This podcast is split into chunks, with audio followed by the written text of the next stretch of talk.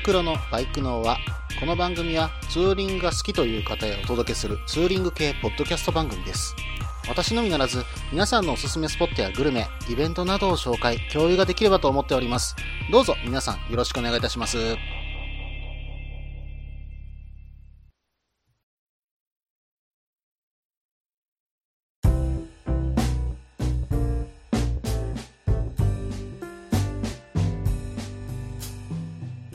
始まりました。バイクのは第30回ですね。お相手はタククロです。どうぞよろしくお願いいたします。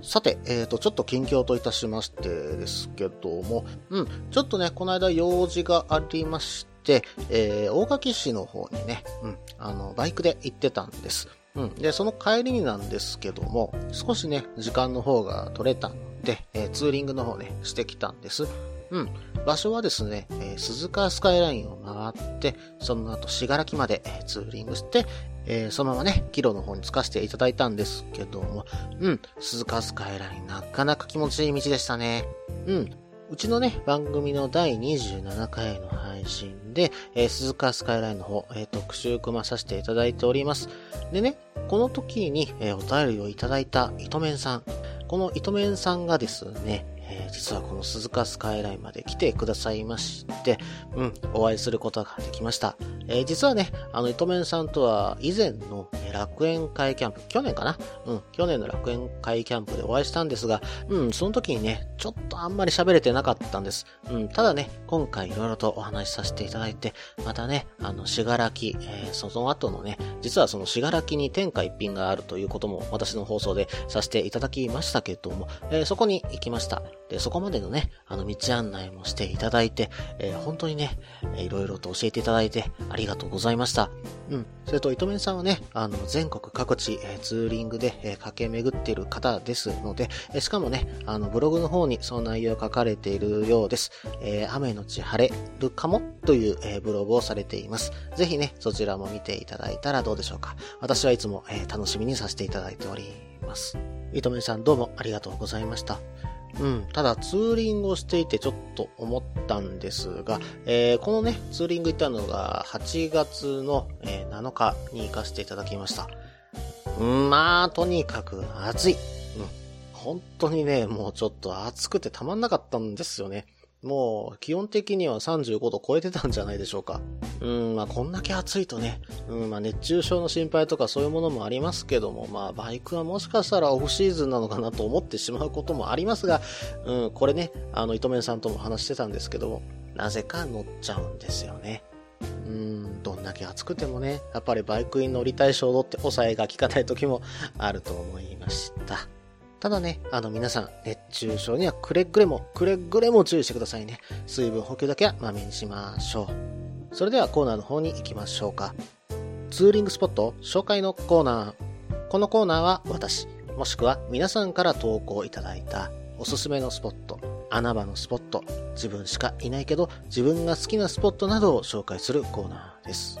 えー今回もですね、またまたメールの方をいただいております。えー今回は、奥ちゃんさんから、えメールの方をいただきました。うん、奥ちゃんさんとはね、以前お会いしたこともあります。で、そのお会いした時の話も、えーメールの方にね、書かれていましたので、早速なんですけども、メールの方読まさせていただきますね。件名、リターンライダーのレンタルバイクでの北海道ツーリング。タククロ様、いつも主に通勤中に楽しく拝聴させていただいております。ブーバイクさんの忘年会でお世話になりました奥ちゃんです。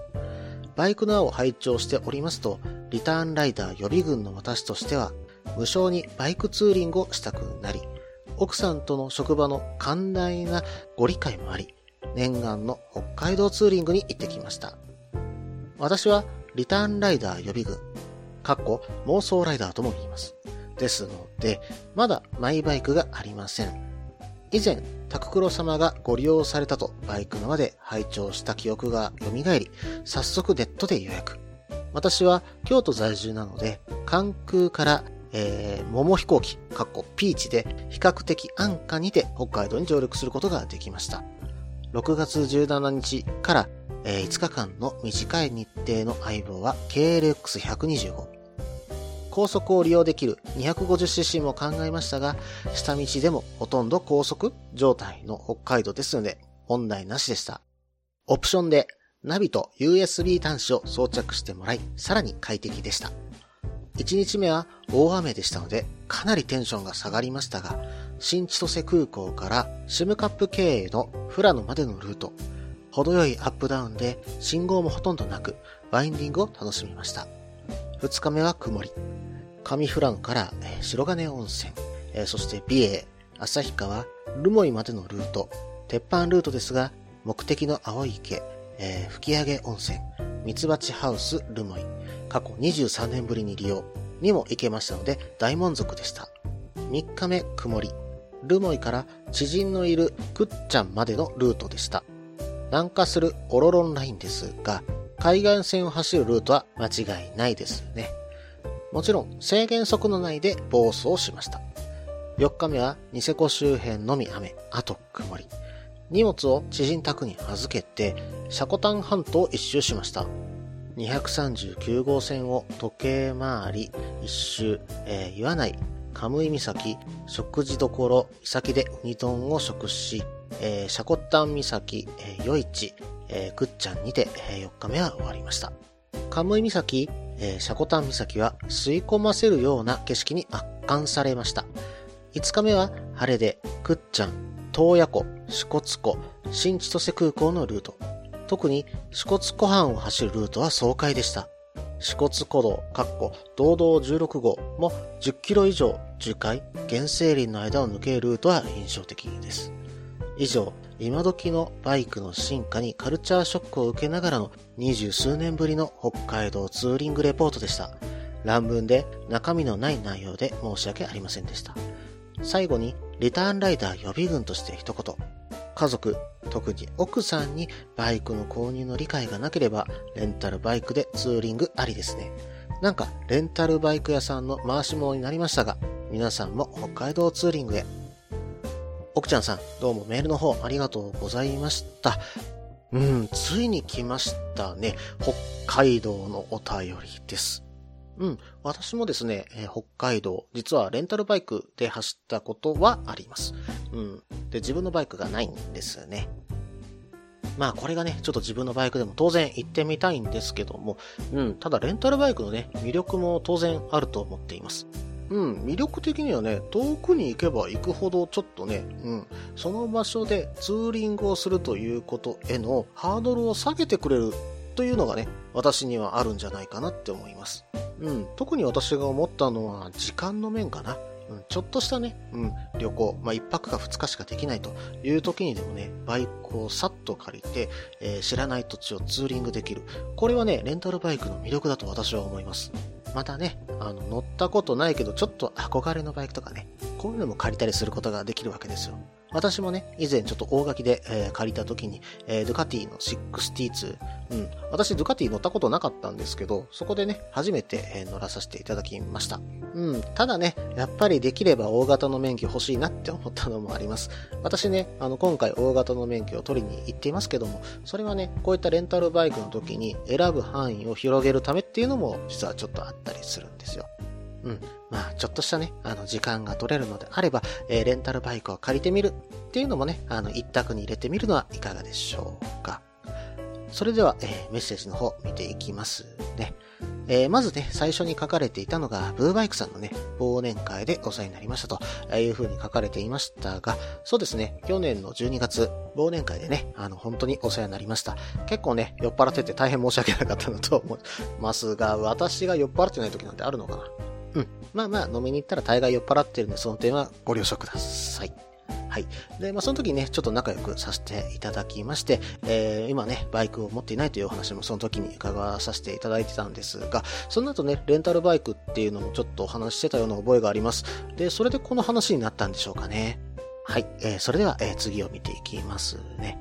うん。えー、飛行機でね、北海道の方に、上陸して、北海道ツーリングに行ってきたと、いうことが書かれていました。うん。確かにね、ピーチで行くとね、うん。まあ、関空がちょっとね、関西からだと関空行くのがちょっと大変なんですけども、うん、行ってね、ピーチで飛んじゃえば、まあそこそこのね、え、安い価格で、え、行くことができると思います。うん、それとですね、ちょっとメールの方には書かれていなかったんですけども、このレンタル819、えー、確かですね、札幌の市内に2カ所、えー、それと新千歳空港店っていうのがあったと思います。で、今回、奥ちゃんさんは多分新千歳空港店からね、お借りしてるんじゃないかなって思いました。えー、私ね、札幌店で借りたんですが、これがですね、ちょっとね、札幌市でも、うん、札幌の駅からちょっと離れてたんで、バスで行かないと、実は、取りにね、行けなかったんですよね。うん、札幌でね、借りられる方がいらっしゃれば、ちょっとその点だけね、あの、お気をつけください。えー、その他ですね、レンタル8193、北海道にも他にも支店がありました。函館店、えー、南千歳駅前店、えー、旭川店、帯広店、北見店。うん、結構いろんなところに散らばってあるもんですね。うん、どこの空港からでもね、なんか降りて使えそうなイメージがあります。うん、ただね、使うとき、ちょっと注意点としては、早めにね、うん、予約をしてあげてください。意外と人気のバイク取られてたりすると思います。うん、その点はね、注意してください。えー、それでは次見ていきますね。うん、借りられたのは KLX125 ですか。うん、オフ車ですね。ただね、ごめんなさい。ちょっとレンタル819の話ばっかりになって大変申し訳ないんですけども。俺ね、レンタル819さん、うん、最初のね、誓約書を書きながら、えー、ダートを走るなというふうに言われるんですね。えー、それもね、うん、オフ車を借りた時、特になんでしょうね。念を押して、えー、しつこいくらい言われました。うん。まあまあ、あの、わからんでもないんですけどね。うん。まあ、傷がね、つかないようにできる限りしてるんだとは思います。えー、それでは、前半これにて終了しようと思います。続きは後半です。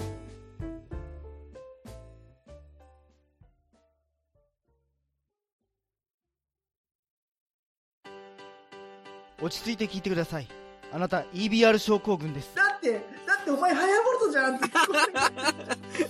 もう私ビュエルっていうアメ車乗ってますけど。なんか無理やりいいこと言おうとして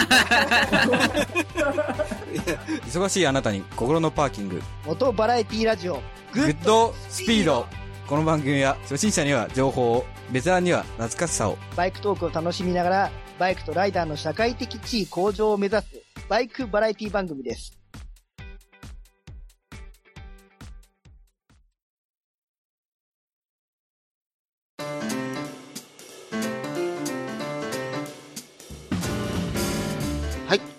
ここから後半です、え、後半もですね、引き続き、奥ちゃんさんのメール見ていきますね。うん、次に書かれていたのは移動初日、これが、え、大雨だったということで、え、かなりテンションが下がったというふうに書いてありました。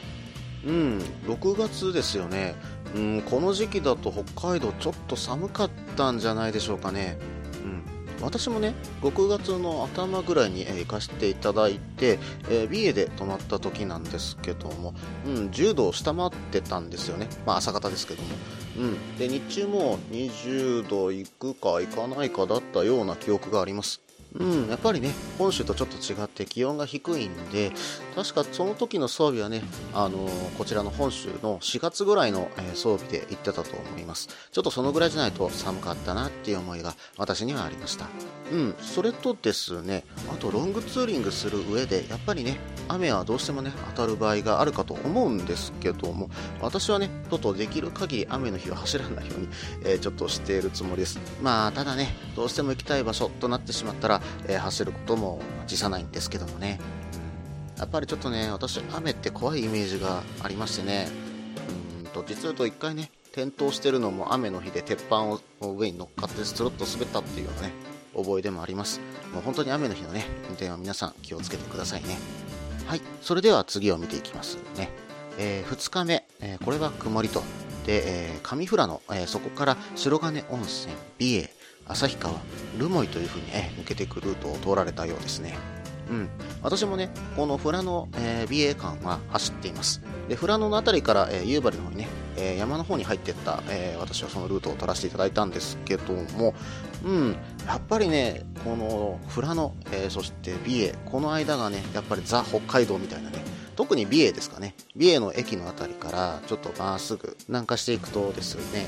うん、本当にこれぞザ・北海道っていうような、うん、景色を堪能しながらその間を走り抜けていくことができるんですね。これは本当に気持ちよかったなうん。最高のね、あの、ツーリングのスポットとして私は心に留めています。えーそれと次に書かれていたのが青い池ですね。これ美瑛にあるね、本当に綺麗な、えー池なんですけども、うん、これ滝の方からね、流れてくるアルミニウムを含んだ水、これと、えー美瑛川とが、えー混ざって、コロイドっていう物質が生成されて、太陽からの光も、えー相まることから、え水面が青く見えるといった、え池なんですね。うん、この池はね、うん、やっぱり一見の価値ありますよ。あの、観光地とはいえね、なかなかね、本当に綺麗なね、水面が見れて、うん、自然界にね、この色の青が存在するとは思いませんからね、是非一度訪れてみてください。はい、えーでは次見ていきますね。えー次はルモイに向かわれたそうですね。うん、私のイメージではルモイというと、ミシンかな。うん。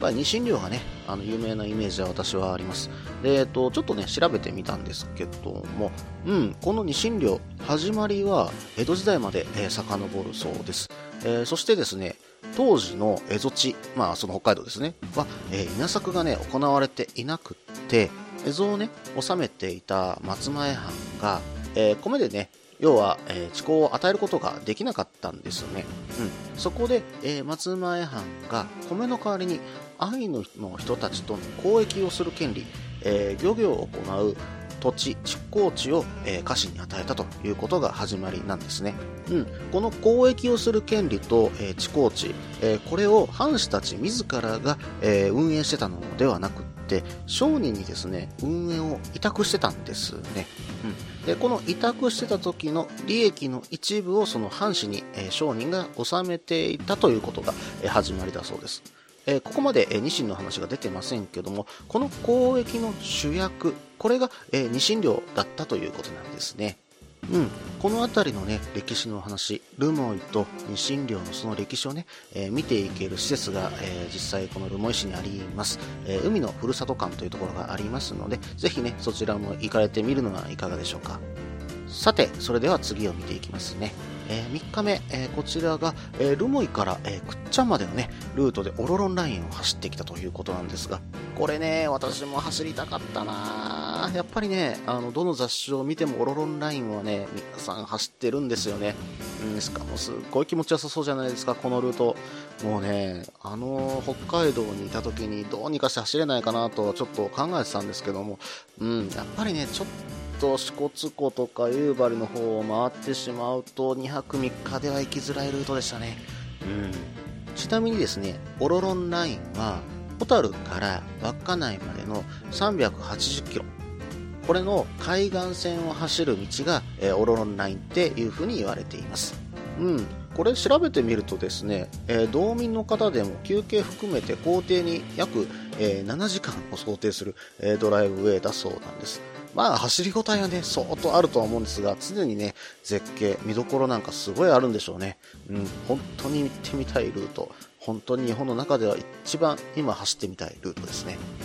はい。えー、オロロンラインなんですけども、ちょっとね、調べてるうちに面白いものを見つけました。えー、国丸酒造さんという、えー日本最北端の酒蔵があるということなんですね。うん。しかも、あの、見学ができて、さらにですね、資料室というのがあるそうです。で、こちらですね、まあ、明治からといって、ちょっとね、新しめのところにはなるんですけども、えー長年ね、製品庫として使用していたところ、えこれを資料室として使っているそうです。うん、過去にね、使われていた酒造りに使用していた道具とかね、えーお酒の器とか、え古いラベルとかも、えー展示しているそうなんです。うん、日本酒好きの方はね、ぜひちょっと行ってみられるのもいかがでしょうか。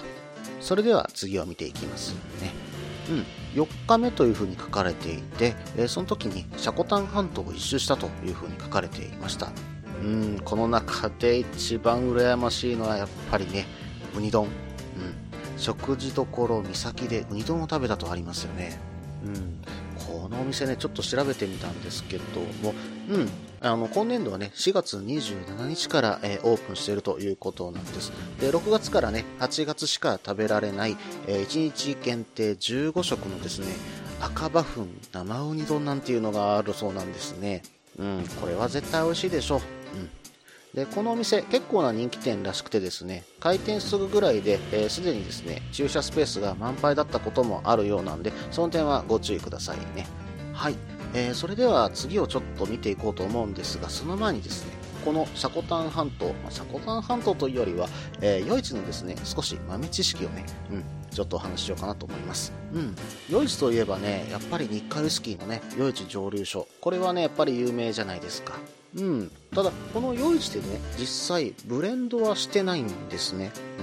うん。余市自体のボトル、この余市のボトルっていうのは多分こちらで作ったものそのままかとは思うんですが、ブレンドのウイスキー、うん、有名なところで言うと竹鶴かな、うん、この竹鶴はですね実はこの余市で作られた、えー、ウイスキーと、えー、宮城県仙台市で作られた、うん、このウイスキーをブレンドしてね作ってるんです、うん、でこのブレンドしている場所なんですけどもこれは千葉県の柏工場で実はブレンドしてるんですね、うん、なぜ柏なのかこの柏に実は美味しい水が湧いているんですね。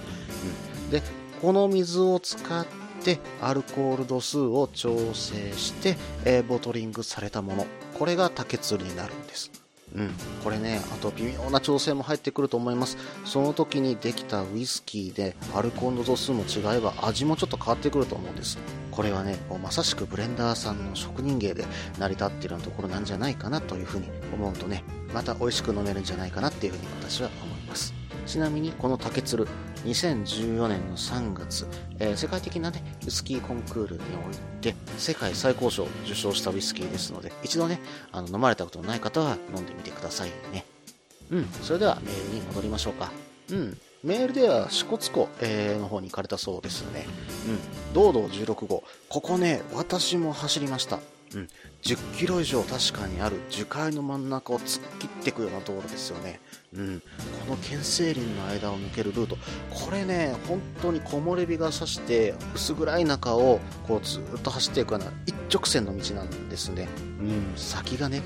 全く見えないっていう、本当にずっとまっすぐな道路なんですよ。こんな不思議な道路あるんだなっていう風に本当に思いましたね。これはぜひね、一度皆さん走られてみてください。この道は本当に感動すると思います。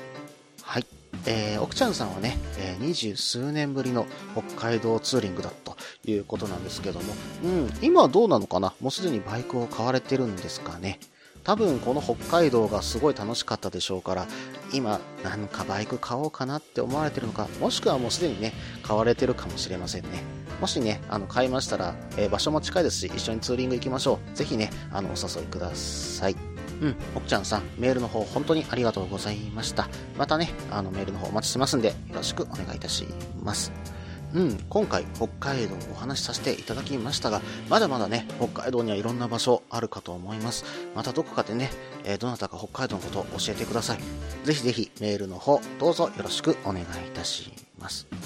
それではエンディングですが、その前に CM です。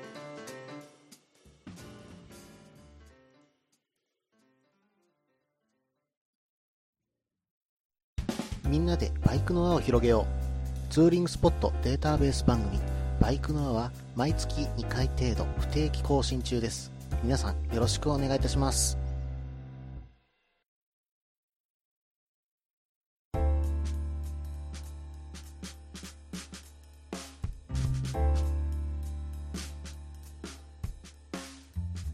はい、ここからエンディングです。えー、エンディングなんですけども、えー、今回このエンディング、実は、えー、テイク2となります。えっとですね、8月の13日に一度ファイルを上げさせていただいて第30回として、えー、出させていただいたんですけども、これがね、私の編集ミスで見事にね、えー、前半の部分だけそっくりそのまま第29回が差し込まれているというとんでもないミスをちょっとしてしまいました。えー、皆さん大変申し訳ございませんでした。はい。えー、それとですね、えー、実は今この収録しているのが8月14日なんですけども、うん、その前のエンディングでは8月14日のお話もちょっとね、えー、させていただいてたんですよ。うん。で、これがね、実は8月14日、私、大型二輪の、えー卒業検定の話をさせていただきました。で、私ね、あの、失敗するんで、どうしても一本橋どうにかクリアする方法を教えてくれませんかっていう話をさせてもらってたんです。でもね、えー実は、えー今先ほどね、あの卒検が終わりまして、その話をそのまま入れとくのもどうかと思いまして、今取り直させていただいております。ん？結果？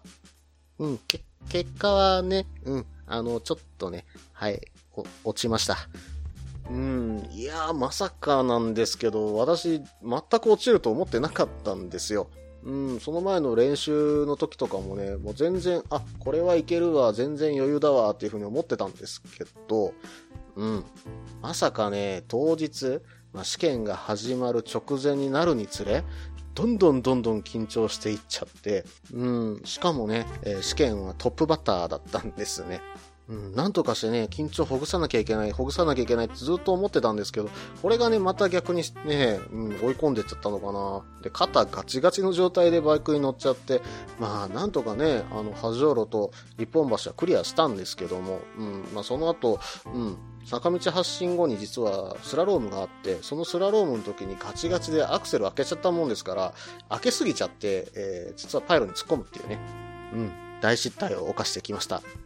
まあ実はね、私練習でスラローム一度も失敗しないどころか、タイムどこまで縮めれるかなって言って、本当にね、うん、なんていうのかな、正直余裕しゃくしゃくのつもりでいたんですけども、本番になるとね、うん、あれが本当にね、壁みたいに見えてきて、うん、正直ね、あの、スラボームの手前にいた時に、なんかすごいハードルが目の前にあるっていうイメージがもう拭いきれませんでしたけどね。うん、まあ、だからそのタイムアタックして要は遊んでるそんなことはせずにちゃんとね、練習していけばこういうことなかったのかもしれませんね。この点は私ちょっと反省かと思っております。うん。それでまあ今実はね、この撮った後なんですけども、もし乗れればなんですが補習もね、この後受けてこようかなって思っています。うん。まあそれで受けて問題なければ、えー週末かな。うん。再チャレンジしてきます。うん。今日もね、もし乗れたら、えースラローム、えー散々練習してきてやろうと思っております。この番組では皆さんからのメールを募集しています。ツーリングスポット紹介のコーナーではおすすめのスポット、穴場のスポット、自分しかいないけど自分が好きなスポット、自分じゃ行けないけど良さそうなスポットを教えてください。また、旅先グルメのコーナー、イベント紹介のコーナー、ツーリングアイテムのコーナー、温かいお便りも待っています。できる限りご紹介させていただきます。メールはブログの方にメールフォームを設置しています。もしくはツイッターで直接メッセージいただいても構いません。ツイッターはタククロで検索していただければ CRF の画像でわかるかと思います。ではお便りお待ちしております。と同時に今回第30回ですね。えーこれにてバイクのは終了しようと思います。えー最近ね、ちょっとメールの方が少なくなってきております。どなたか送ってください。よろしくお願いいたします。それではまた。